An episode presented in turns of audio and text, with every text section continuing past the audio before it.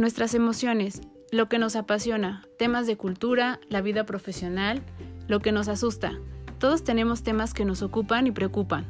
Cada semana hablaremos acerca de un tema distinto en Pretextos para un café. Aprenderás de los expertos con los que hablaré y podrás encontrar recursos, ideas e inspiración para tu crecimiento personal. Yo soy Claudia García, ve por tu café que ya vamos a comenzar.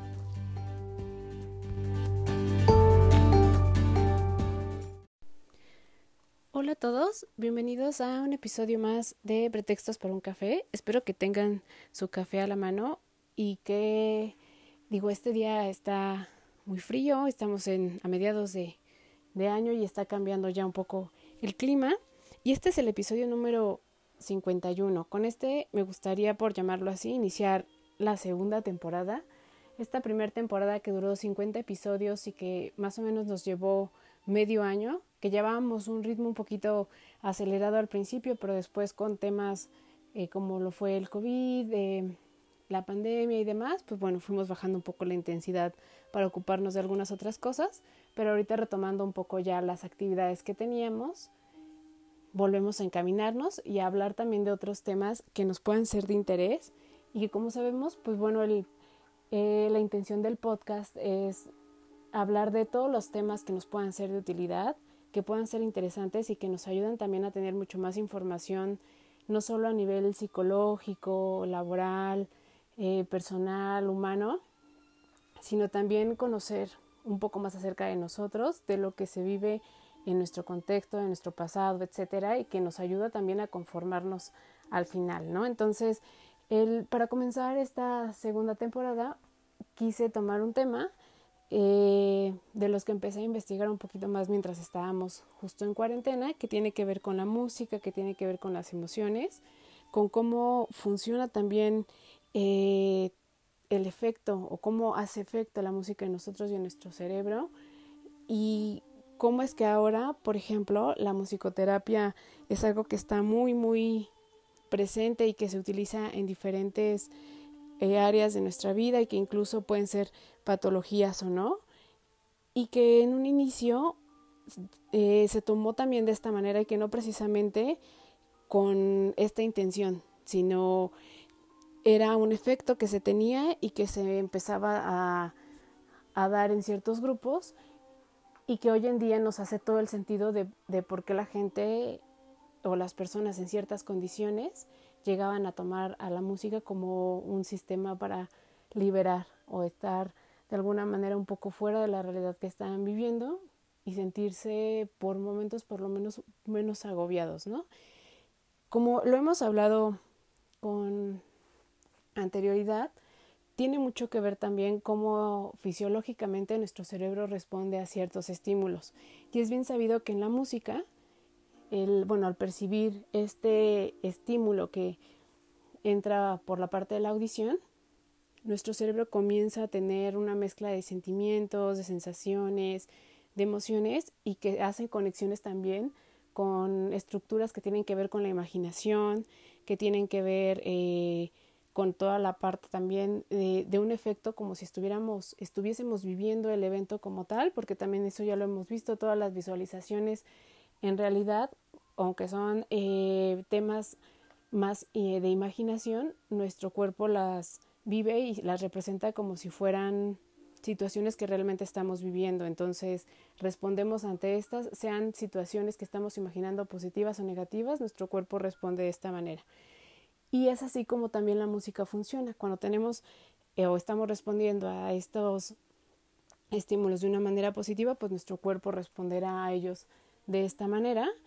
y empezaremos a tener una cierta liberación de sustancias a nivel fisiológico, neurofisiológico y también de hormonas a, a nivel fisiológico, que eso es muy, muy interesante. Y todo esto en, en combinación, pues nos da sentimientos placenteros o de tristeza o incluso de miedo. ¿no? Y entonces es como podríamos también entender que comienza a funcionar la musicoterapia. Entonces, cuando vemos, por ejemplo, ¿no? En, en las películas, como la,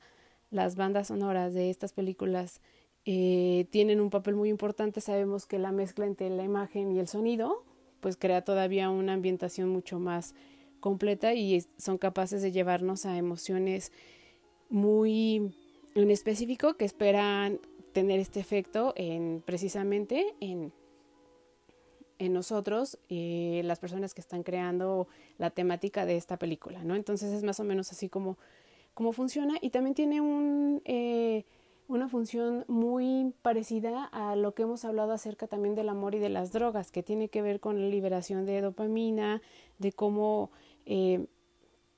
ciertas sustancias que se van segregando y que tienen incluso que ver con procesos eh, de adicción, no necesariamente se dan solo en la parte de drogas, ¿no? Tienen que ver con, como decíamos, con estas emociones que nosotros vivimos de manera o muy placentera o de manera muy intensa y que entonces eh, tienen un impacto profundo en nosotros y que eh, al tener o desencadenar una función eh, en las estructuras en nuestro cerebro y, y, desencadenar también de esta manera la liberación de ciertas sustancias, pues forman o componen el que nosotros queramos eh, tener nuevamente estas vivencias y querramos repetirlas continuamente y entonces así generar eh, una adicción, por llamarlo así, hacia estos eventos, pero es en realidad hacia la emoción que nos desatan este tipo de sensaciones y de vivencias que estamos teniendo. Entonces ya un poquito hablando acerca de manera muy general, que es por esto que no quiero como eh, adentrarme perdón, tanto a la parte de cómo funciona la música en nuestro cerebro, porque lo hemos hablado ya en otras ocasiones, quisiera eh, profundizar un poco más ya en el tema que vamos a platicar. Cuando hablamos del tema de la música, sabemos que la música, por las sensaciones que nos provoca y que eh, es bien sabido que en diferentes países, culturas, generaciones, etcétera, provoca eh, un sentimiento general cierto tipo de ritmos, ¿no? Entonces esta combinación de ritmos, de instrumentos, este, incluso eh, el tono de, de, las personas cuando hay, son melodías que llevan letra, también tiene mucho que ver el tono, aunque no precisamente todos sepamos que, que el lenguaje de esta canción, porque esté en otro idioma, el, el solo hecho de que la, la, mezcla de la música, la combinación de los sonidos de los instrumentos con el tono de la voz, pues nos da cierta predisposición hacia la melodía, ya sea de tristeza, ya sea de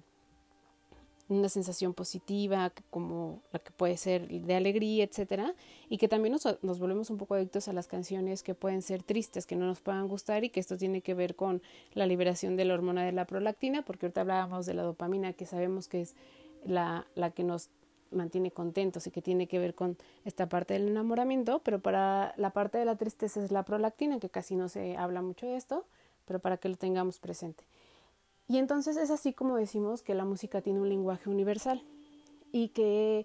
no importa de qué país seamos, que no importa en dónde nos encontremos, la cultura, las creencias que tengamos, tiene un efecto muy general en todos. Y es así como con esta mezcla entre toda la parte de, cómo está compuesta la música, de los efectos que tienen nosotros, de cómo nosotros lo percibimos y entonces eh, todo lo que puede suceder eh, a nivel fisiológico y neurofisiológico en nosotros, pues hace una combinación para que nosotros podamos tener y hacer de la música una herramienta muy importante, no solo eh, para la parte terapéutica, sino en el día a día, ¿no? escuchamos muy comúnmente que la gente dice que un, te podrán quitar como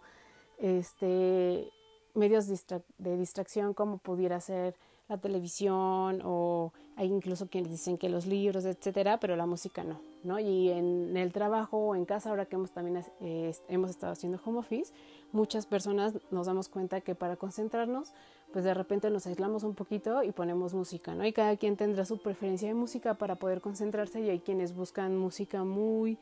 este, relajante y hay quienes ah, incluso hasta con música electrónica y demás, y, pero tiene que ver pues, también mucho con nuestra personalidad pero de que en el día a día la música es muy, muy importante, lo es, ¿no? Y entonces también hemos visto como, por ejemplo, eh, las... En, la época de la esclavitud, también el baile, ¿no? La música tenía un poder muy importante como una fuente de liberación en, los, en estos grupos que eh, sufrían de esta parte de esclavitud y era una manera también como de hablar acerca de su libertad y de expresar lo que sentían. Entonces siempre la música ha tenido un papel muy, muy importante y ha sido o ha cambiado en, en el paso del tiempo, pero siempre es un medio de expresión. Y creo que alguna de las cosas que a mí me puedan gustar muchísimo y que creo que nos habla acerca de, lo que ha pasado en el mundo, de ciertos eventos, que lo hablamos también en este tema del COVID y decíamos, van a haber muchas historias que se van a contar después de esta época de cuarentena y en el que hemos estado y que ha sido un tema mundial,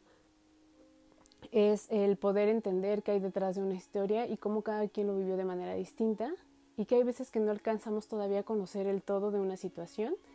hasta que vamos conociendo las historias de cada persona, ¿no? Y de cómo se vivió y de qué hubo detrás de todo eso y entonces entendemos el contexto y entendemos la cultura y entendemos también eh, cómo era la manera de, de, elaborar para cada persona eh, este tipo de situaciones duras o fuertes que pudieran suceder de la fortaleza que podemos tener cada uno de nosotros y de cómo cada uno a su manera tiene una grandeza para vivir este tipo de eventos que a veces no lo conocemos hasta que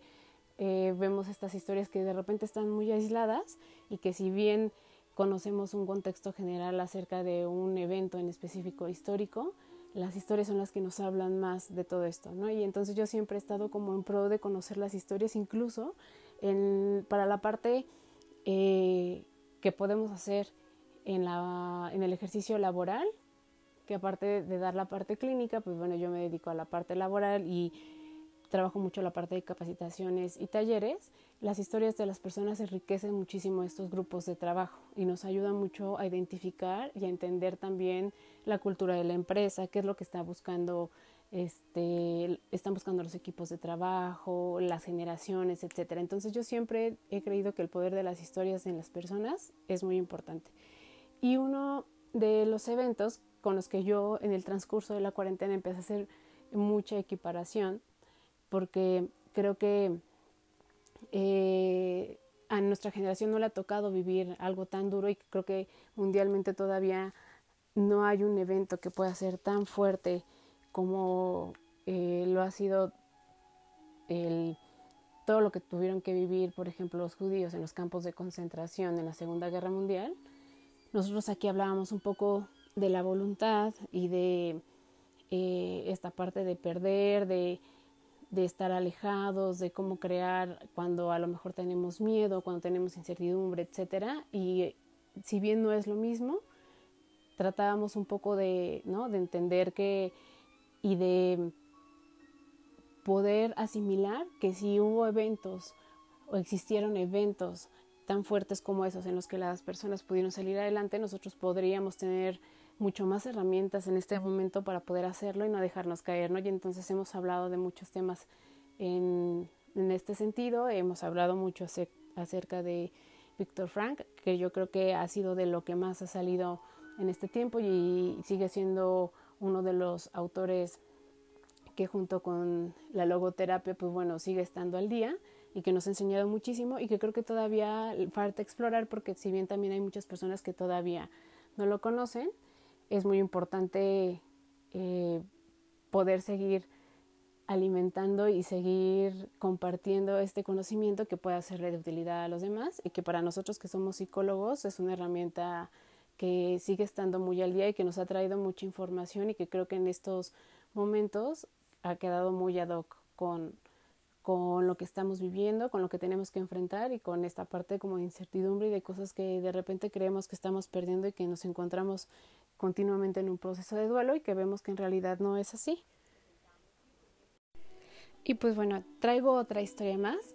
y es en este tiempo, la verdad es que yo al principio todos tuvimos como planes de querer leer muchos libros, de querer capacitarnos, de hacer muchas cosas que no teníamos tiempo de hacer, pero también el ánimo y las emociones no nos jugaron como muy en positivo. Entonces de repente hacíamos mucho, de repente nos preocupábamos demasiado, de repente nos despreocupábamos, etc. Y entre las cosas que empezamos a ver y dejar de ver,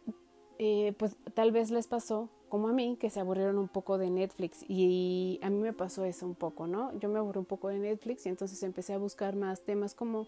de documentales y de eh, temas que no tuvieran que ser como una serie y que a lo mejor este, pudieran, buscaba algo que atrajera mi, atrayera, perdón, mi atención. Y eh, uno de ellos, yo siempre he tenido como esta parte de curiosidad y lo han visto en todo lo que hemos hablado en algunos temas.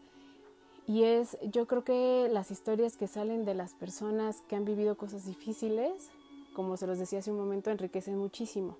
Y el tema de la Segunda Guerra Mundial da muchas historias, ¿no? Y entonces hay cosas que sabemos y que nos enseñan incluso en la historia y que hay cosas que investigamos y que sabemos que hay libros muy conocidos y entonces eh, puede ser como un tema que se puede platicar, ¿no? Eh, de manera muy general con las personas, pero, pero, hay datos como muy en específico que a veces no conocemos. Y este, justo entre esta información que de repente comienzas a saber y que empiezas a tener este, a lo mejor o querer saber más detalle acerca de estos eventos, yo siempre me voy por el tema de las personas y justo uno de, de estos temas ha sido, entre las historias, uh, fueron o ha sido eh, el tema de la música. Y en todo el tiempo que yo llevo de conocer y de platicar con personas acerca de estos temas o los libros que he leído, no sabía que había un, un tema muy importante de la música para el tema del, del, holocausto y para el tema de los campos de concentración,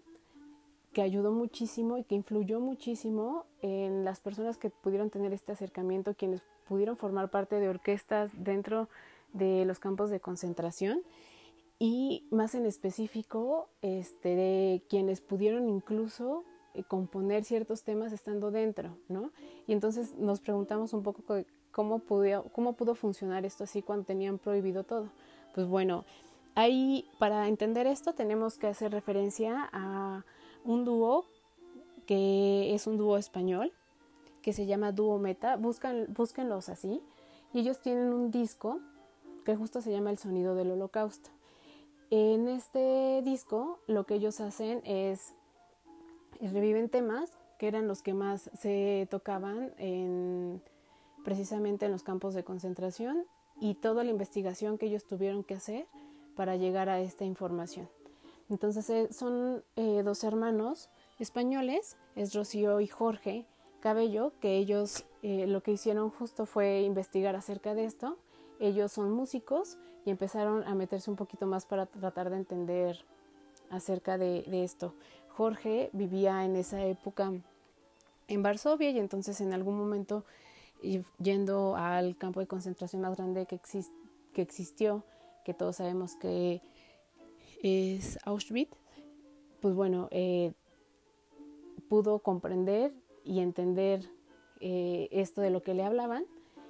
Para él generó tanto impacto siendo alguien tan cercano a la parte de la música y con las historias que le contaban que le fue muy difícil regresar. Entonces cuando platicó con su hermana acerca de esto, su hermana se interesó un poco más y ella sí fue repetidas veces al campo de concentración. Dice que lo que más le llamaba la atención fue cuando pudo ver una fotografía precisamente de una orquesta. Y entonces aquí es cuando ellos empiezan a tratar de meterse más acerca de esto y a pedir autorización para eh, de una manera justificada eh, como informativa y de investigación poder tener acceso a algunos archivos. Y es así como empiezan a adentrarse un poco más acerca de esto y, a tener información que creo que era muy poco explorada hasta, hasta la época en la que nos encontramos acerca de cómo funcionaba esto. ¿Cómo es que funcionaba? Pues bueno, eh, estos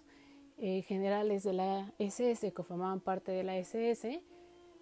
también eh, decían vivir un agobio con respecto a las obligaciones que tenían y los eh, encargos o tareas que tenían que realizar en el día a día y encuentran que una manera de liberar esta parte de la tensión era que en momentos del día ellos pudieran tener acceso a música. ¿Cómo podían tener acceso a música? Pues preguntaron quiénes eran o quienes dentro del campo de concentración podían ser eh, músicos y que tocaban algún instrumento y así es como comenzaron a formar los, los grupos o las orquestas. No había instrumentos a lo mejor en un inicio y entonces lo que empezaron a hacer es cuando llegaban los nuevos grupos, veían quiénes traían dentro de sus maletas instrumentos y de ahí los tomaban y empezaron con, con pequeños, eh, bueno, pequeños, con pocos instrumentos y tal vez con un acordeón, un violín, ¿no? Y poco a poco fueron haciéndose de, de sus orquestas, por llamarlo así. Se cree que hubo más o menos 11 orquestas en todos los campos de concentración y que si bien lo usaban para un fin personal, también lo llegaron a usar para eh, temas como cuando eh, salían precisamente los prisioneros, los judíos, a las tareas del día, en esta marcha hacia el camino a lo que tenían que realizar, pues estos, esta orquesta tocaba, tocaban estas marchas y los acompañaban y entonces hacían que también mantuvieran un ritmo. Y entonces es, aquí hay empieza un poco esta combinación entre cómo algo que para nosotros puede ser tan agradable podría volverse algo o una representación pues también un poco eh, si lo queremos llamar así eh, que perturbaba porque el, el, que pudiera ser una melodía que para ellos incluso les pudiese recordar a los momentos de su libertad se convertía en un himno para ir a trabajar y en donde sabías que tal vez podrías no regresar, ¿no? Y la finalidad no solo era como de ah, empezar el día y entonces vamos en esta marcha, sino también para que mantuvieran cierto ritmo. Entonces podía ser una marcha este, con un ritmo mucho más rápido ¿Y qué es lo que hacía con este ritmo más rápido? Era que la gente, eh, los prisioneros, pues en realidad tenían poca energía para poder moverse y para poder avanzar y, y comenzar a incorporarse en las actividades y los hacían ir al ritmo como un poco de la música, ¿no? Igual los recibían de regreso con esta marcha y entonces eh, para ellos se empezó a volver también como un tema de, de asirse un poco de esta música para levantarse un poco en, cuanto a la parte de energía, no tanto de ánimo, sino como de energía, porque sabían que en realidad esta música pues no era dirigidos hacia que ellos tuvieran o vivieran el día o el momento de una manera mucho más amena, sino era con un fin totalmente productivo, ¿no? Y entonces conforme iba pasando el tiempo pues, y se iban conformando mucho mejor las orquestas, empezaron a usarlos también para uso eh, familiar es decir, eh, los domingos, que eran como los días de descanso de alguno de los este, miembros nazis, lo que hacían era que llevaban a estas orquestas a los lugares donde residían con sus familias, cambiaban los prisioneros en ese momento de uniforme y llevaban en vez de esta pijama rayas que es la que conocemos nosotros este, y ubicamos perfectamente, llevaban una pijama blanca y, y un este gorrito blanco y entonces iban y llevaban música a la familia de, de a las familias de estos miembros de la SS o eh, a estos miembros del ejército nazi. Y esta dualidad también, que si nos podemos imaginar podían tener los miembros de las orquestas, pues podría ser también eh, un tema incluso de culpa, porque ellos sentían que tenían de alguna manera un privilegio al formar parte de estas orquestas y no verse en la misma situación que sus compañeros de tener que este, sufrir algún, eh, el ser elegidos de manera mucho más rápida para, para un castigo, para incluso la misma muerte, por formar parte de estas orquestas, ¿no? Sabían que no estaban totalmente a salvo, pero por lo menos era un poco más eh, largo el tiempo de vida que podían tener por lo que ellos representaban para los campos de concentración. Y creo que esta dualidad también puede pesar muchísimo. Si vemos todo el contexto de, de esto, pues puede pesar demasiado porque imagínate tocar algo que para ti incluso no está despertando como tal alegría y que incluso está ayudando pues a de alguna manera a a fines de, de los grupos nazis y que tú te veas beneficiado un poco de esto, pues sí genera demasiados sentimientos encontrados, ¿no? Entonces habría un poco que, que también ponernos en esta parte del contexto y poder pensar en qué sentían estas personas que formaban parte de estos grupos. Y hay temas bastante interesantes, como por ejemplo eh, las reconstrucciones de instrumentos que llegaban a ser los mismos grupos porque no existían, por ejemplo, un piano. Y entonces eh, los hermanos eh, hablan, los hermanos, hermanos Cabello hablan acerca de cómo fueron reconstruyendo un piano con teclas de diferentes pianos y que incluso a veces ni siquiera las teclas iban donde tenían que, que ir para hacer el, eh, la nota y pero pues así los utilizaban de cualquier manera para poder hacer lo más parecido las melodías que, que querían estos miembros de la SS, ¿no? Y que como bien también se sabía, pues bueno, eran melodías que en donde sus autores principales pues eran alemanes, pero que también tenían que, que ser no judíos, ¿no? Entonces tampoco era como que ellos pudieran elegir qué tocar, sino precisamente lo que ellos necesitaran o quisieran en ese momento. Y también hablaban acerca de, que una vez que se dio todo este tema de la música, pues también comenzaron a ver representaciones este, teatrales, por llamarlas así, muy breves, y que si eh, en algún momento, por alguna situación, algunos de los grupos estaban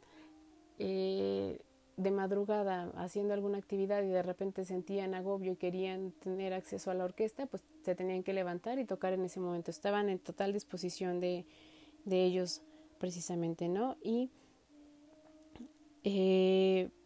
pues esto no, no fue impedimento para que ellos pudieran también hacer y componer este, ciertas melodías y música. Muchas son melodías eh, con letra cantadas, eran canciones, y que esto tenía mucho que ver ya con el tema precisamente de liberación, ¿no? Y es lo que nosotros hablábamos en un principio, que siempre la música también ha tenido una razón de ser con un tema de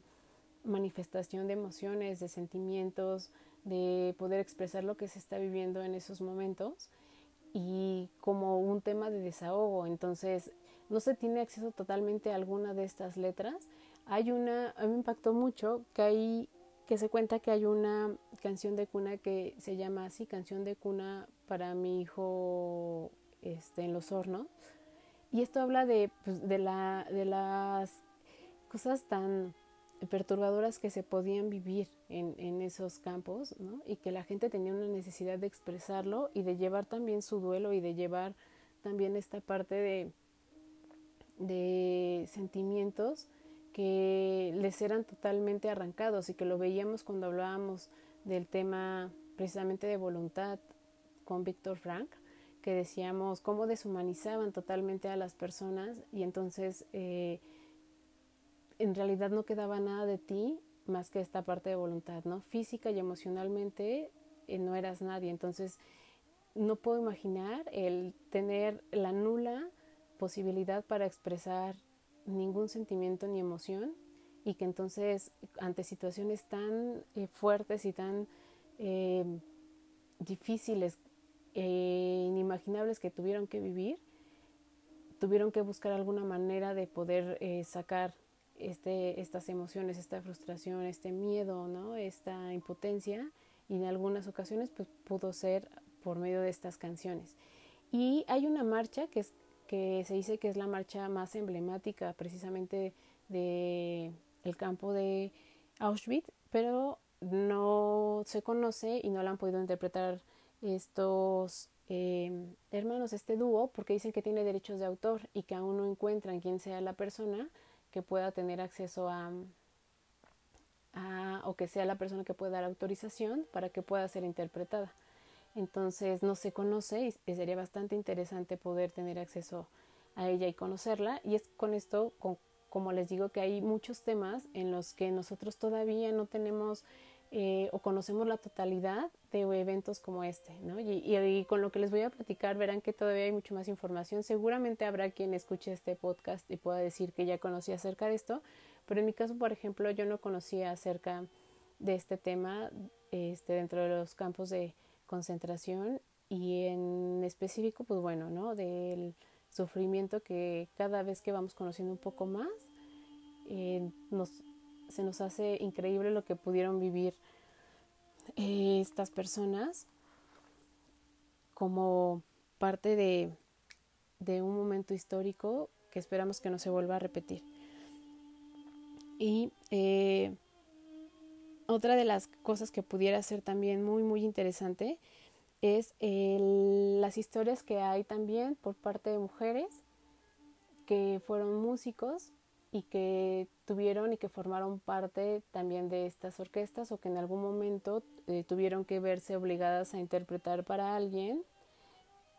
em, eh, canciones, melodías para para grupos o para una persona en específico que les pidieran que, que cantaran o interpretaran alguna melodía, ¿no? Y entonces dentro de estas, que no quiero hablar acerca de, de todas las personas que también se han mencionado, porque creo que esto podría dar para otro podcast, pero creo que es importante también mencionar que dentro de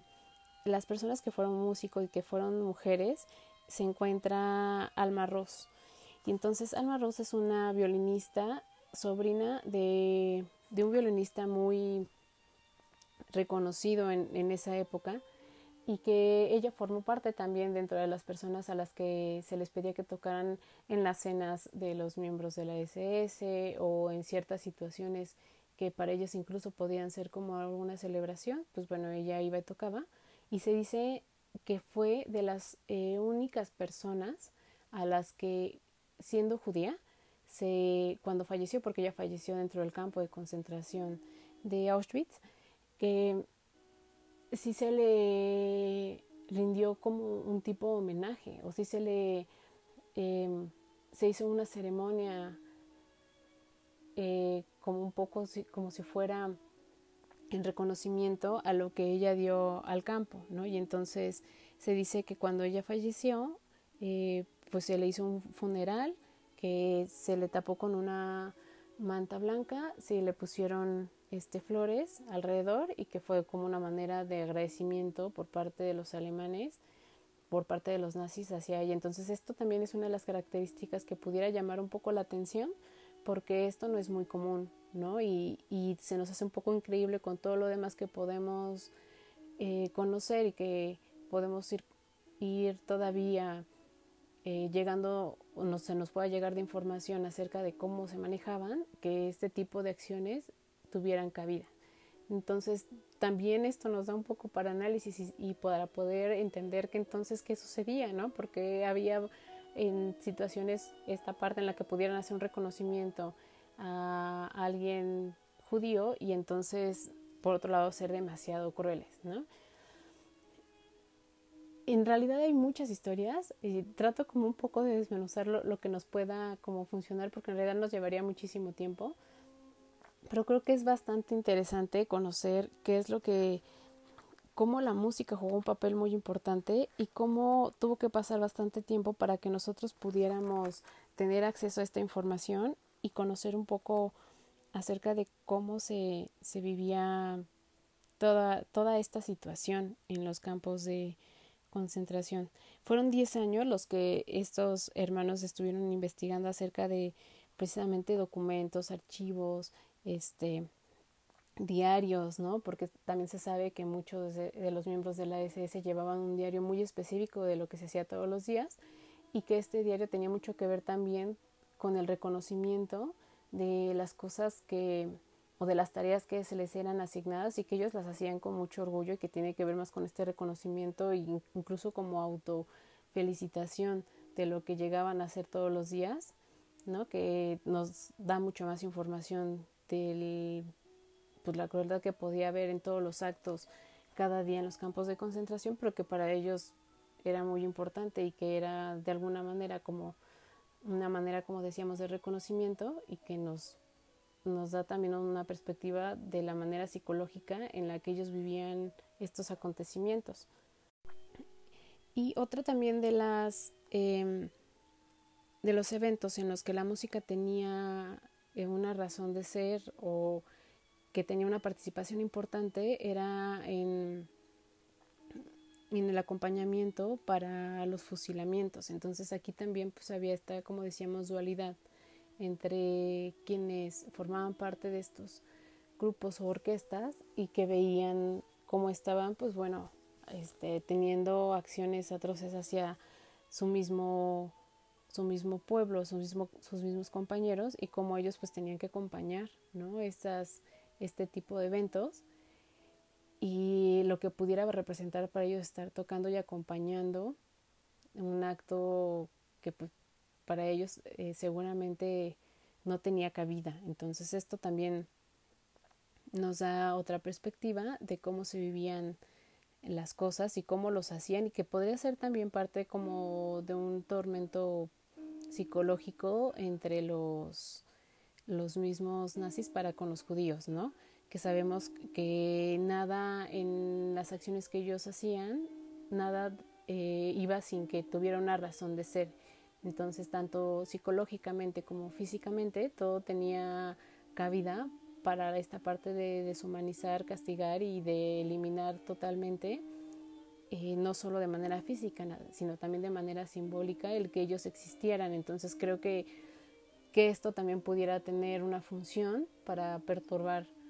más a, los grupos y, y, qué emociones podría generarles para ellos algo tan,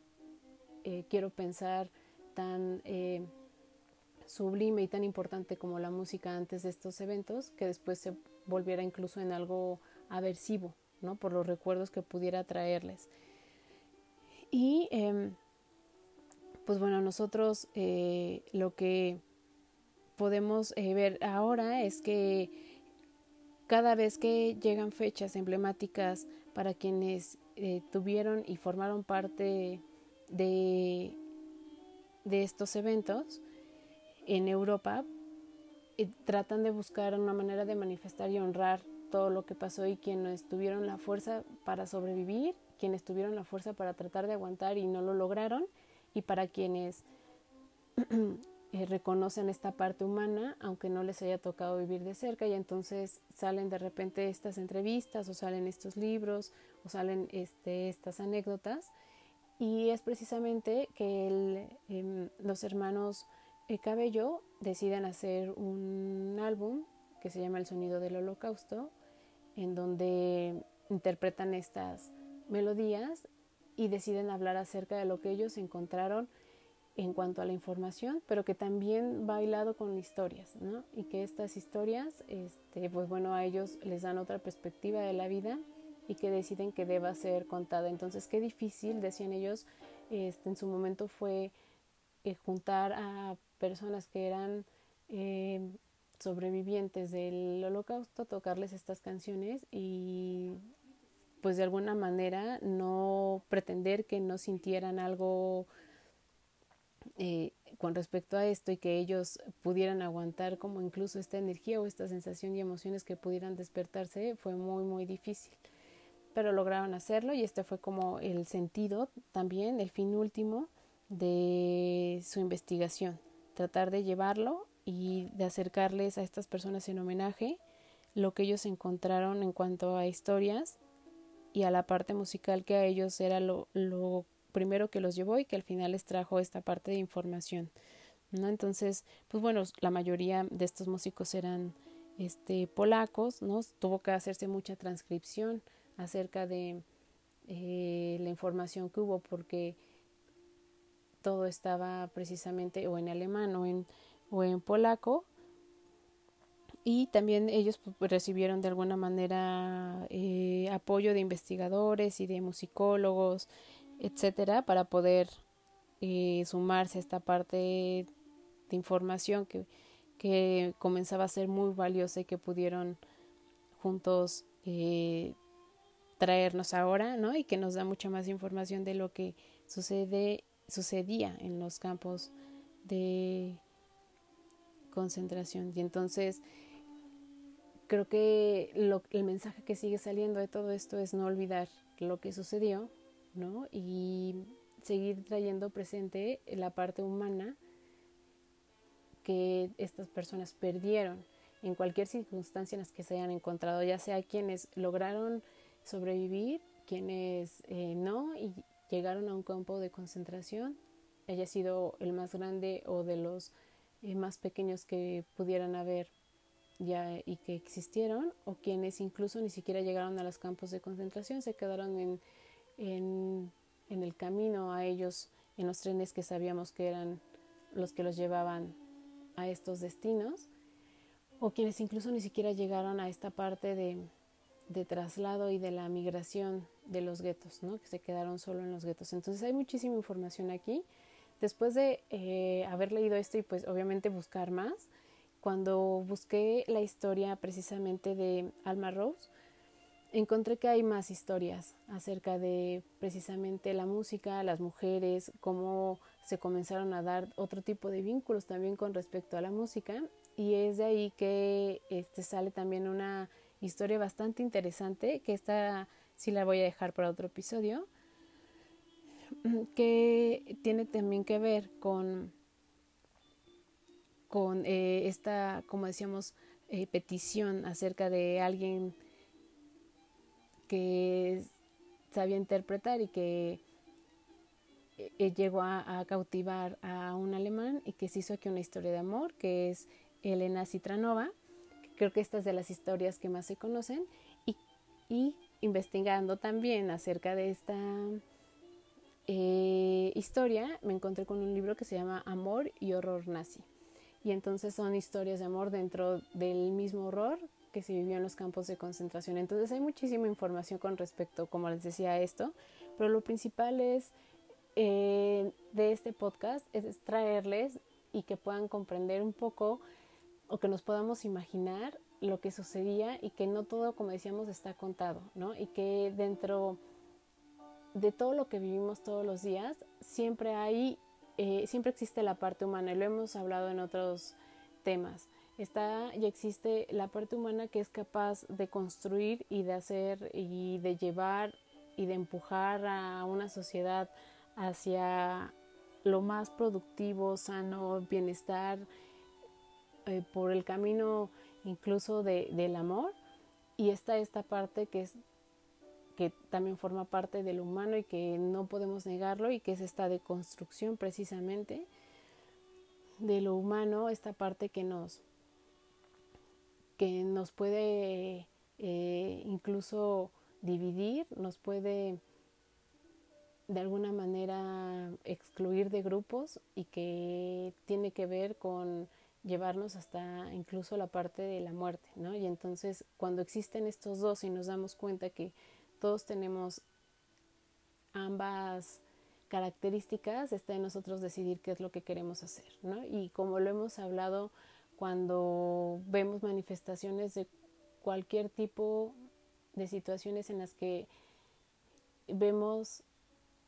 representada la parte negativa humana, ¿no? Como lo que platicábamos anteriormente acerca del racismo, nos damos cuenta que nosotros tenemos perfectamente el libre albedrío de, de elegir qué parte queremos vivir y que también no necesitamos llegar a esos extremos para darnos cuenta que lo tenemos, que al día a día cuando anulamos a alguien, cuando criticamos, cuando eh, somos despectivos, cuando tenemos y sentimos envidia, cuando, no sé, cuando tenemos un gesto de mal hacia alguien, está esta parte que nos, nos está hablando acerca de nosotros mismos y de esta parte negativa que, como decimos, tenemos, ¿no? Y que no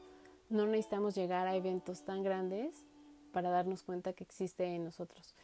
y que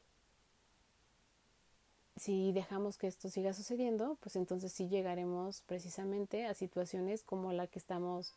las que hemos estado platicando, en donde pues las acciones que querramos tomar tendrán que ser este, más en un tema ya social porque ya representan un peligro como tal para grupos, ¿no? Y, creo que ninguno de nosotros quisiéramos vivir este tipo de situaciones ni quisiéramos que nuestros hijos las, las vivieran. Entonces, creo que hablar de todo esto nos ayuda precisamente para conocer qué, que hay un pasado, ¿no? Que, que sigue existiendo todo esto que nosotros creemos que ya no está y que podemos rescatar la parte bella y que podemos seguir sensibilizándonos con la parte humana de las personas que nos dejan demasiada enseñanza acerca no solo de el espíritu y la voluntad, sino también de cómo vivir la vida ante situaciones tan adversas como esta. Y pues bueno, yo lo que les invito es que si quieren saber más acerca de esto, hay información en internet. Está la página precisamente de, de Duometa, se pueden eh, meter para investigar un poquito más. Eh, lo que escuchamos esta vez de fondo en cuanto a la parte de música es precisamente del disco que les eh, platicaba del sonido del holocausto entonces lo pueden buscar y hay melodías muy muy tristes hay melodías un poquito más alegres y seguro eh, si quieren tener mucho más información acerca de libros, de documentales y cosas así, pues se pueden poner en contacto con una servidora. Me pueden encontrar, encontrar en LinkedIn como Claudia García y en Facebook igual como ya sea eh, Claudia García o en la página de la consultoría que es Ikigai. Pero eh, con mucho gusto, si, si quieren acerca de un tema en específico, los puedo orientar y se los puedo compartir. Si es que lo tengo en, en digital el libro. Y si no, pues les pasaré la información del título, la editorial y el autor, etcétera. Pero hay muchísima información que les puede ayudar acerca de esto, de historias, de conocer más el contexto y eh, de cómo poder también nosotros llevar a cabo un análisis en cuanto a la parte psicológica, personal, este desarrollo humano, que creo que esto es lo que nos interesa, y, y que entendamos que, pues bueno, quienes, como decíamos, y esta es una frase muy cierta, quienes no conocemos nuestro pasado, tendemos a repetirlo. Entonces es importante conocer acerca de esto, porque como decíamos, no estamos muy lejos de que nuestras acciones en el día a día se vuelvan esto y no necesitamos hacerlo con un grupo en específico ni en contra de un grupo en específico, se puede dar en lo individual de manera como lo llamábamos con microexpresiones, microracismos, micro este, acciones que nos hablan mucho acerca de cómo, cómo estamos actuando, de quiénes somos y como también lo hemos dicho, todo lo que eh, damos hacia afuera habla más acerca de nosotros que de las personas que creemos que lo estamos haciendo de una manera justificada hacia ellos y más bien que representa de nosotros eso que tenemos que reaccionar así. Entonces espero que les haya gustado. Me, me costó un poquito, si se dieron cuenta, hablar acerca como este tema porque es demasiada información y porque también mientras lo hablo voy pensando cosas acerca de precisamente de esto y tenía mucha razón esta eh, musicóloga Rocío Cabello cuando ella decía que, que, estuvo investigando, decía, te metes tanto y de repente necesitabas como un poco despejarte porque de verdad sí te metes demasiado en, en la psicología de las personas y en el día a día que están viviendo y en poder entender y, y, que nuestra mente tenga una lógica acerca de esto y no existe, ¿no? Y a mí me pasa un poco esto y cuando hablo también de estos temas, pues me sigue sucediendo que, que no tienen algunas algunos eventos cabida acerca de lo que sucede, pero pues bueno, tiene mucho que ver con esta parte humana de la que hablábamos. Entonces, pues espero que les haya gustado. Empezamos con esta segunda temporada. Espero que tengan días muy buenos y muy prósperos. Seguimos avanzando y nos escuchamos en otro episodio más con otro pretexto para hablar de más cosas y tomar café. Bye.